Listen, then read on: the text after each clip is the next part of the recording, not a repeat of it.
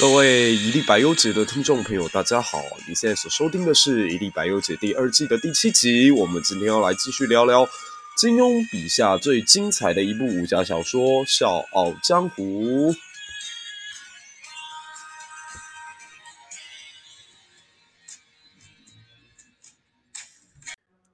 这一期我们继续来聊聊《笑傲江湖》的故事。那上一集当中，我们稍微讨论了一下关于金庸居然设定一位武侠高手是太监，这到底有没有问题，符不符合事实？所以盘点了一下东西方有名的这些能够带兵作战、为帝国开疆拓土的太监，包括东罗马帝国的塞琉西斯，居然能够带兵打爆东哥特人，甚至占领了意大利的全境。还有唐朝的杨思绪，他能够带兵作战，而且平定了整个安南都护府的叛乱，最后帮助帝国开拓南边的疆域，以及北宋时期的童贯，他能够帮忙朝廷平定放腊之乱，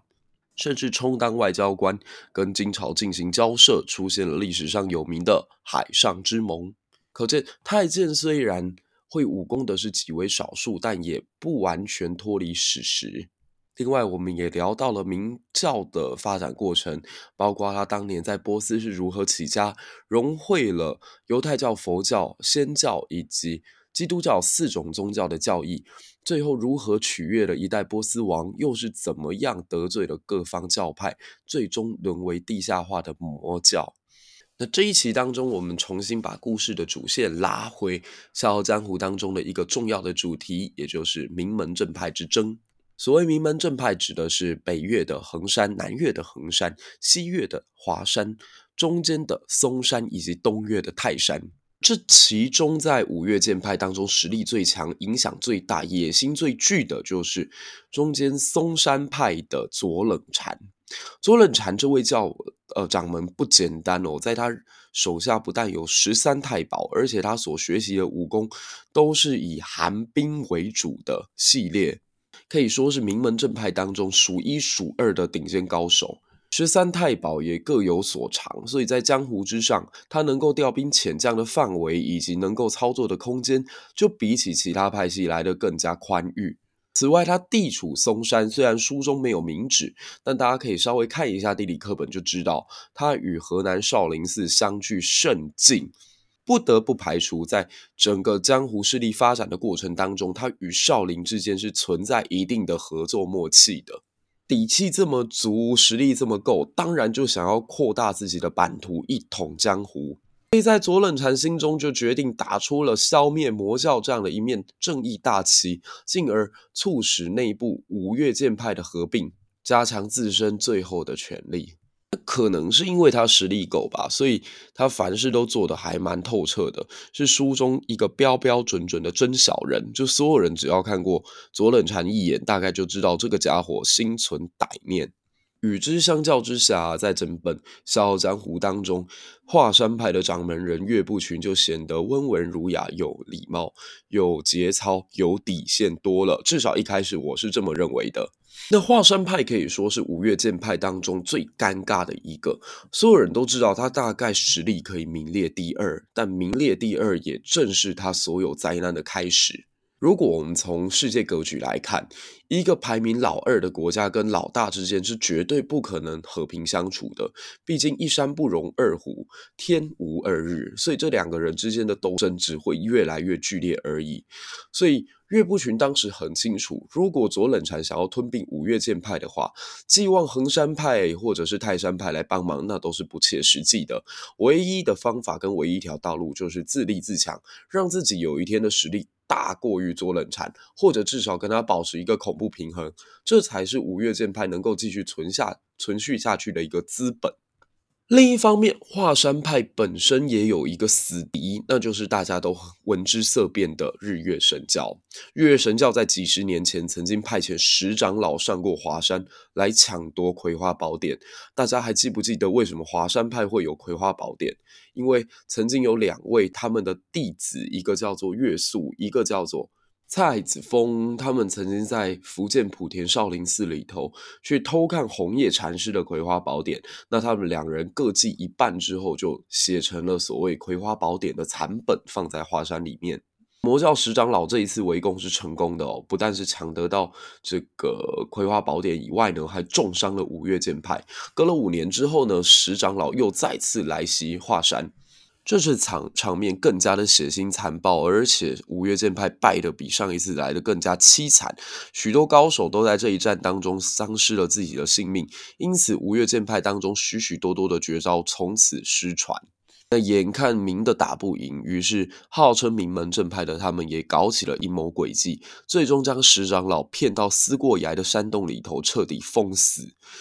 师长老在拿巨斧剖开巨石未果之后呢，于是把毕生所学以及破解五岳剑派的所有招式，通通刻画在山壁之上，等待有缘人的发现。而这之后，日月神教与华山派之间就存在着血海深仇。如果一旦日月神教想对五岳剑派发难的话，那华山派势必成为首当其冲。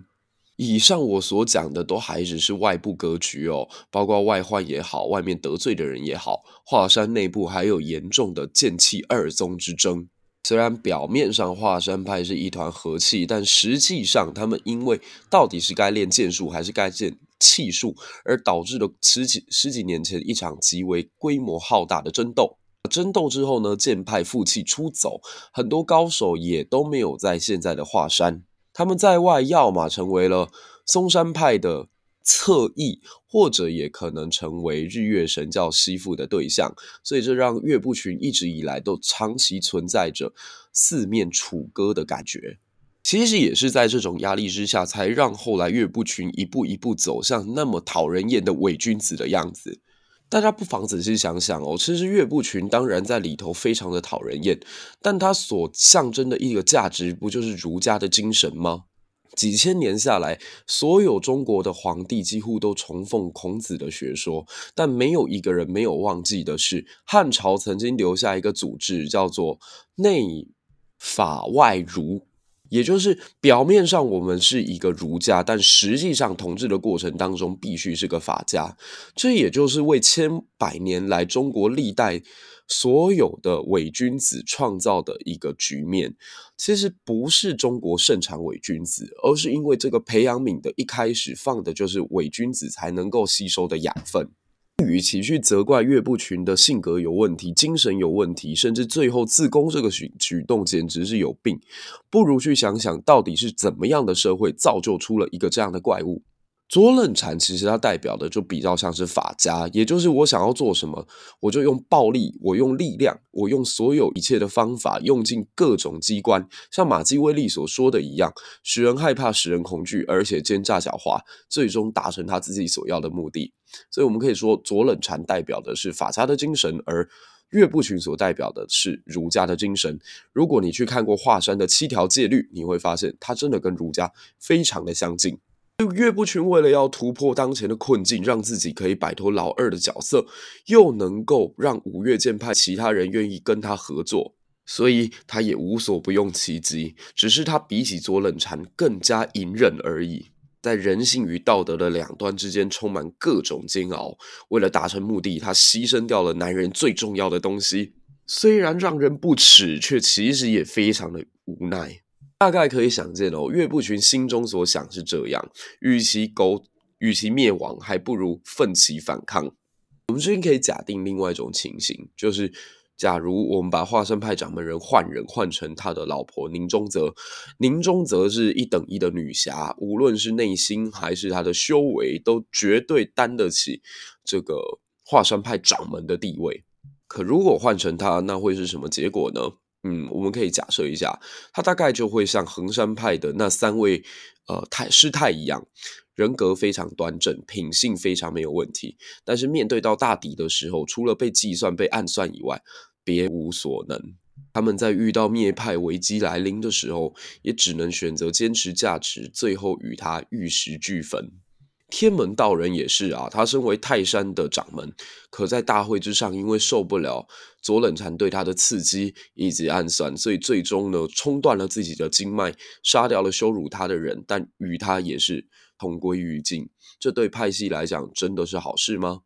而南岳衡山的莫大先生就更不用说了，虽然他本人的形象大概是我在《笑傲江湖》里头最喜欢的一个，拿着一把薄剑，然后放在自己的琴身当中，随时随地都用最快的速度可以杀掉他的对手。在嵩山派颇具盛名的费斌就是死在他的剑下。可莫大先生真的遇到危机的时候，包括他的师弟刘正风准备金盆洗手、远遁江湖之时。嵩山派派人来暗算刘正风的家人，莫大先生也是爱莫能助啊。如果将莫大先生视作是一个个人，那没有问题，他人格高尚，他的品性端正。可他如果作为群体的领袖，对不起，他并没有完成他应该拥有的责任。所以以前我在看陈寅恪先生所写的作品当中，有一个概念叫做：你读历史的时候，必须要去读出一种理解之同情。就每一个角色，每一个历史人物，在他所处的环境当中，都有他的无奈。岳不群何尝不是呢？那你如果跳一个更大的格局来看，其实五岳剑派某种程度也是在影射二次世界大战之前的东亚局势。东亚当年风雨飘摇，整个东亚地区都在面临到西方殖民者恐惧的统治当中，很多人都有入侵东亚来获取利益的想法。于是，当中具有实力而且非常强大的日本，就一如左冷禅一般，野心勃勃的希望能够并吞整个东亚，甚至创造所谓东亚共荣圈。那华山派是谁呢？大家稍微想想看，他连名字都给你暗示了。华山派所指的其实就是当时的中华大地。中华大地为了摆脱被日本帝国统治的命运，所以他不断的试图努力，但是所作所为其实也是害国害民。举个例子好了，蒋介石在打二次世界大战抵抗日本的时候，弄出了什么火焚长沙城啦、花园口决堤这样惨绝人寰的事情，所作所为其实也比日本帝国入侵者没有好到哪里去。这与华山派掌门人后来岳不群的自宫，你不觉得有那么一点点神似吗？如果不要那么快速切入现代史的话，你也会发现它的设定非常接近春秋战国。日月神教他们的衣服都是穿黑色的，在春秋战国时期，有一个国家，它也非常的上黑，认为黑色是最好的，是他们象征水德的一个代表，所以整个国家都是穿黑色为主。这个东西就是秦国，所以秦国对应的是日月神教。那秦国的强大当然造成山东各国的恐惧啊。那山东各国当中比较弱小的几个国家就抱团在一起，这就是历史上非常有名的合纵。提出合纵策的包括西首公孙衍以外，还有张呃这个苏秦。你会发现哦，这五个国家联手在一起，往往都是各自暗怀鬼胎，同床异梦，所以始终没有成功，因为他们彼此都在算计彼此。那至于东方的一些大国，其实对于呃合纵好像也不太感兴趣。例如像是少林派一般的楚国，它很大，但一直都很漠视这个合纵策。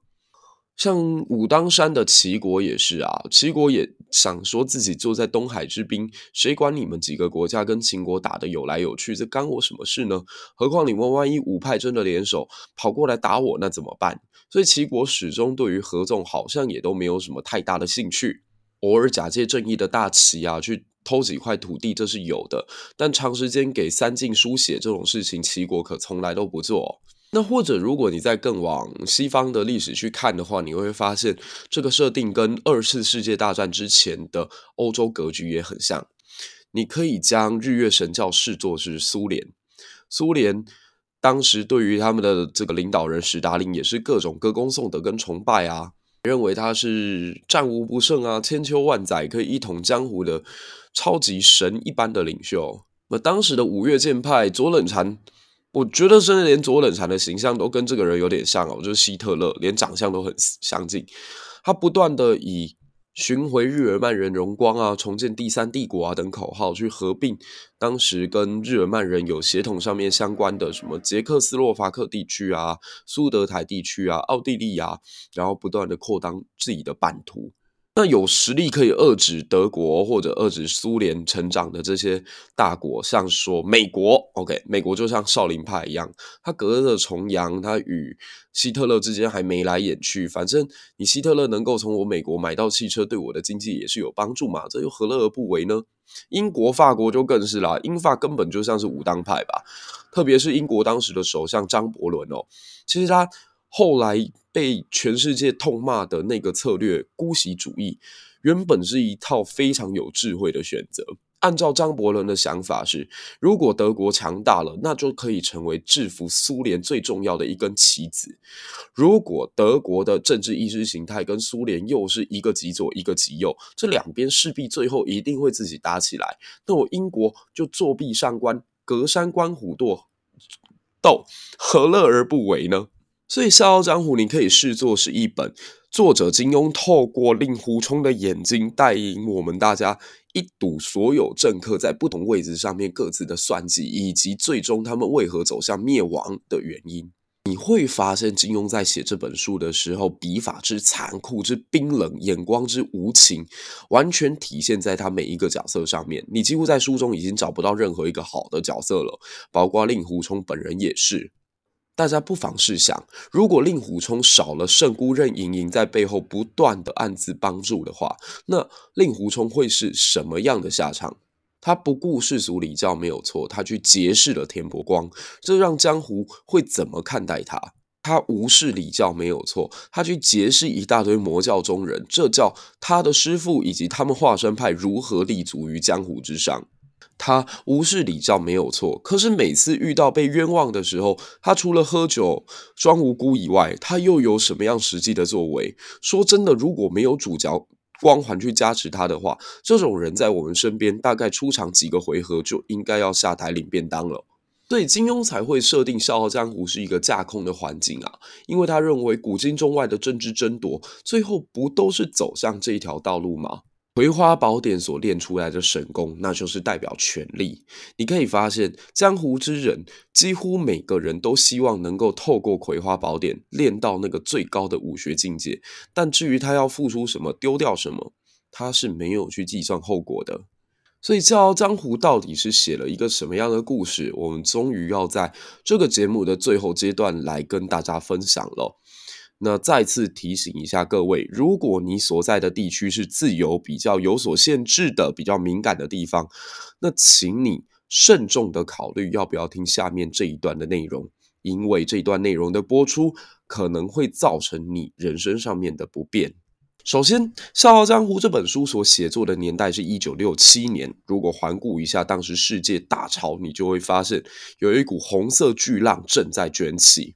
美国由于受到越战的影响，几乎有一代年轻人就完全就垮了，萎靡至极。他们所希望的是只做爱不作战，要求的是能够在街上面尽量的吸毒、酗酒、享乐，这就是所谓的嬉皮时代。披头四正当红，约翰·兰农可以跟他的老婆小野杨子全裸的坐在这个床上面接受记者的访问，告诉大家他们反战的宣言。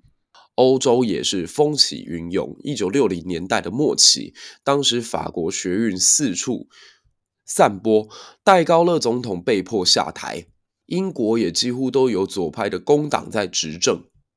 中国就更不用说了，它就是这一股红潮的整个发源地之一。毛泽东正疯狂地以四人帮组成了文化大革命的队伍，浩浩荡荡地摧毁中国五千年来所累积的所有一切文化跟历史。红小兵们把他们的父母拖到了街上，各种批判，各种谩骂，最后将他们斗死。一大批民国时代的文人呢，就在这个风雨飘摇的年代里逐一死去。说来可笑也讽刺的是，中华人民共和国国歌的写作者田汉也是在这个时候被逼下狱，最后自尽身亡。大家知道为什么红卫兵迫害你会让一个人想要自杀吗？我们就讲这个田汉的一个小小的遭遇就好了。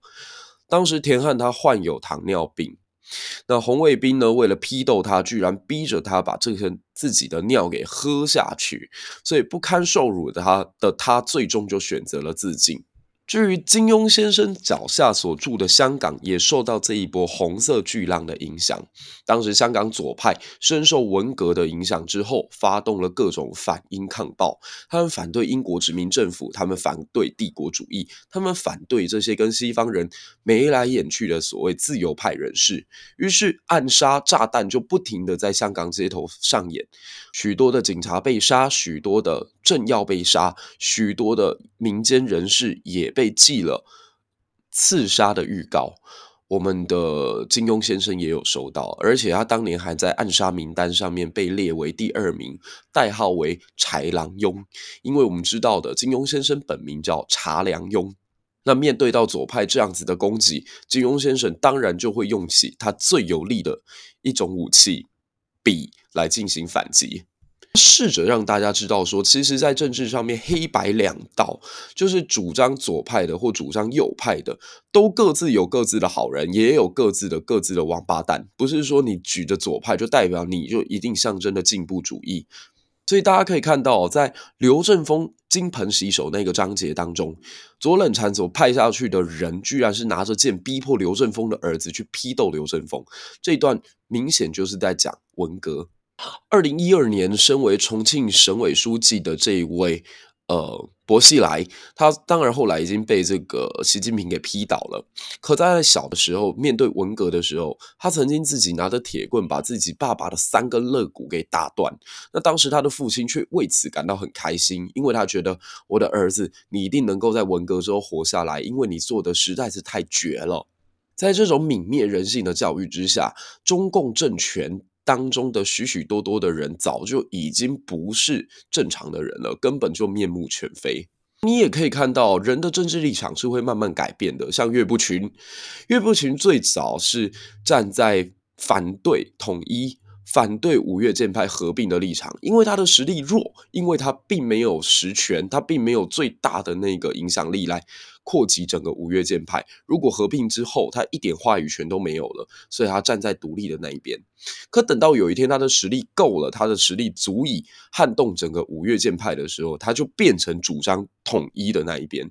你用这个角度来看一下台湾政坛上面的一些政治人物，或许会更加理解一点，为什么有些人早年可以主张独立，到晚年的时候跑到统派去；也有人早年的时候站在蓝色那一边，晚年之后居然跑到绿色那里去。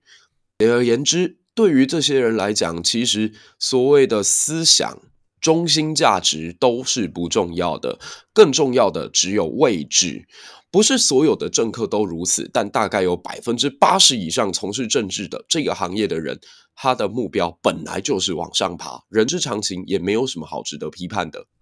因为更糟糕的就是底层民众了。大家可以看一下《笑傲江湖》这本书当中对于底层的嘲讽，其实也非常非常的深刻，包括。日月神教当中这么多的教众，明明知道东方不败就已经不管事了，明明知道东方不败的决策很多都是有问题的，明明知道东方不败根本就是被杨莲亭所绑架的，但还是可以昧着良心高喊着什么文成武德啊、仁义英明的教主啊，每天去背这个教主曾经讲过的话。谁告诉你人民的眼睛总是雪亮？金庸先生在这里告诉我们，不是这么回事的。人民也只是盲从的。最后，最后，我们终于可以来聊聊，到底《葵花宝典》暗喻的东西是什么？东方不败所说的又是什么人？好了，我直接挑明的说，《葵花宝典》其实暗指的就是马克思主义，或者是马克思所写的《资本论》，因为马克思这个角色完全符合金庸在小说里头提及的。《葵花宝典》的作者的一个特征，当时他在书中是这样讲的：有一位前朝太监创立了《葵花宝典》，然后他附注了一句话是：为什么一个这样的高手会委身在皇宫当中当宦官？那为什么我说这里是在暗指马克思呢？大家如果去查一下马克思的族谱跟他的家庭，就会意外的发现，这个强调阶级应该平等、收入不应该不公的。呃，共产主义先驱，他其实身上流着罗斯柴尔德家族的血液。罗斯柴尔德家族是十九世纪欧洲最为显贵的家族之一，被当时的时人号称叫“洲欧洲第六大帝国”。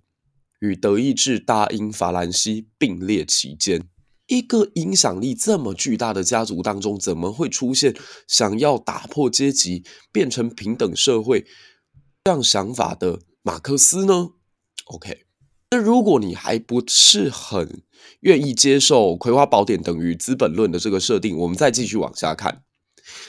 金庸说，三百余年来啊，始终无一人练成《葵花宝典》里头的武功。其实他所说的，就是马克思主义从他建构一直到现在为为止，并没有任何一个国家社会能够依照这一套走向大同世界的道路。相信这一套资呃资本论的人或国家，后来结果下场通常都很惨。所以后来这本书就流落到一个叫做红叶禅师的人身上。各位想想，为什么不叫绿叶禅师、黄叶禅师、白叶禅师、橘叶禅师，而要叫红叶呢？因为红色不就是共产主义的代表颜色吗？再过来的设定就更有趣了。当时华山派有两个人，岳肃跟蔡子峰，他们来到这里想要取得葵花宝典。为什么出自华山？为什么有两个人？这里所隐喻的是，当时的中华民国有两个党派，他们前往了红叶禅师这里，学得了葵花宝典。这两个党派就是国民党与共产党。他们的感情原本很融洽，大家都知道，周恩来还曾经是蒋介石的手下，在黄埔军校建校的期间，给予了许许多多实质上的帮助。国共本为一家亲，可后来因为路数不同，想法不同，因此导致分裂了。所以国共两党在北伐期间就出现了宁汉分裂这样的状况，或者是中共所说的四一二反革命运动。然而，你以为说分开就分开啊？大家来看看岳不群所练的那个神功叫什么？叫紫霞秘籍。为什么是紫色？大家想想，红色跟蓝色配在一起就会变成什么？或许你就知道他在暗喻什么了。那最后就来说说这一位东方不败是谁喽？想想看，我们身边有哪一个政治人物，他的名字当中带有“东”这个字？嗯，就是毛泽东方不败。为何呢？好，我们来看一下哦，《葵花宝典》，葵花代表向日葵。当时的毛泽东自诩为东方红，东方出了个毛泽东，他是东方的红太阳。所以为什么叫葵花？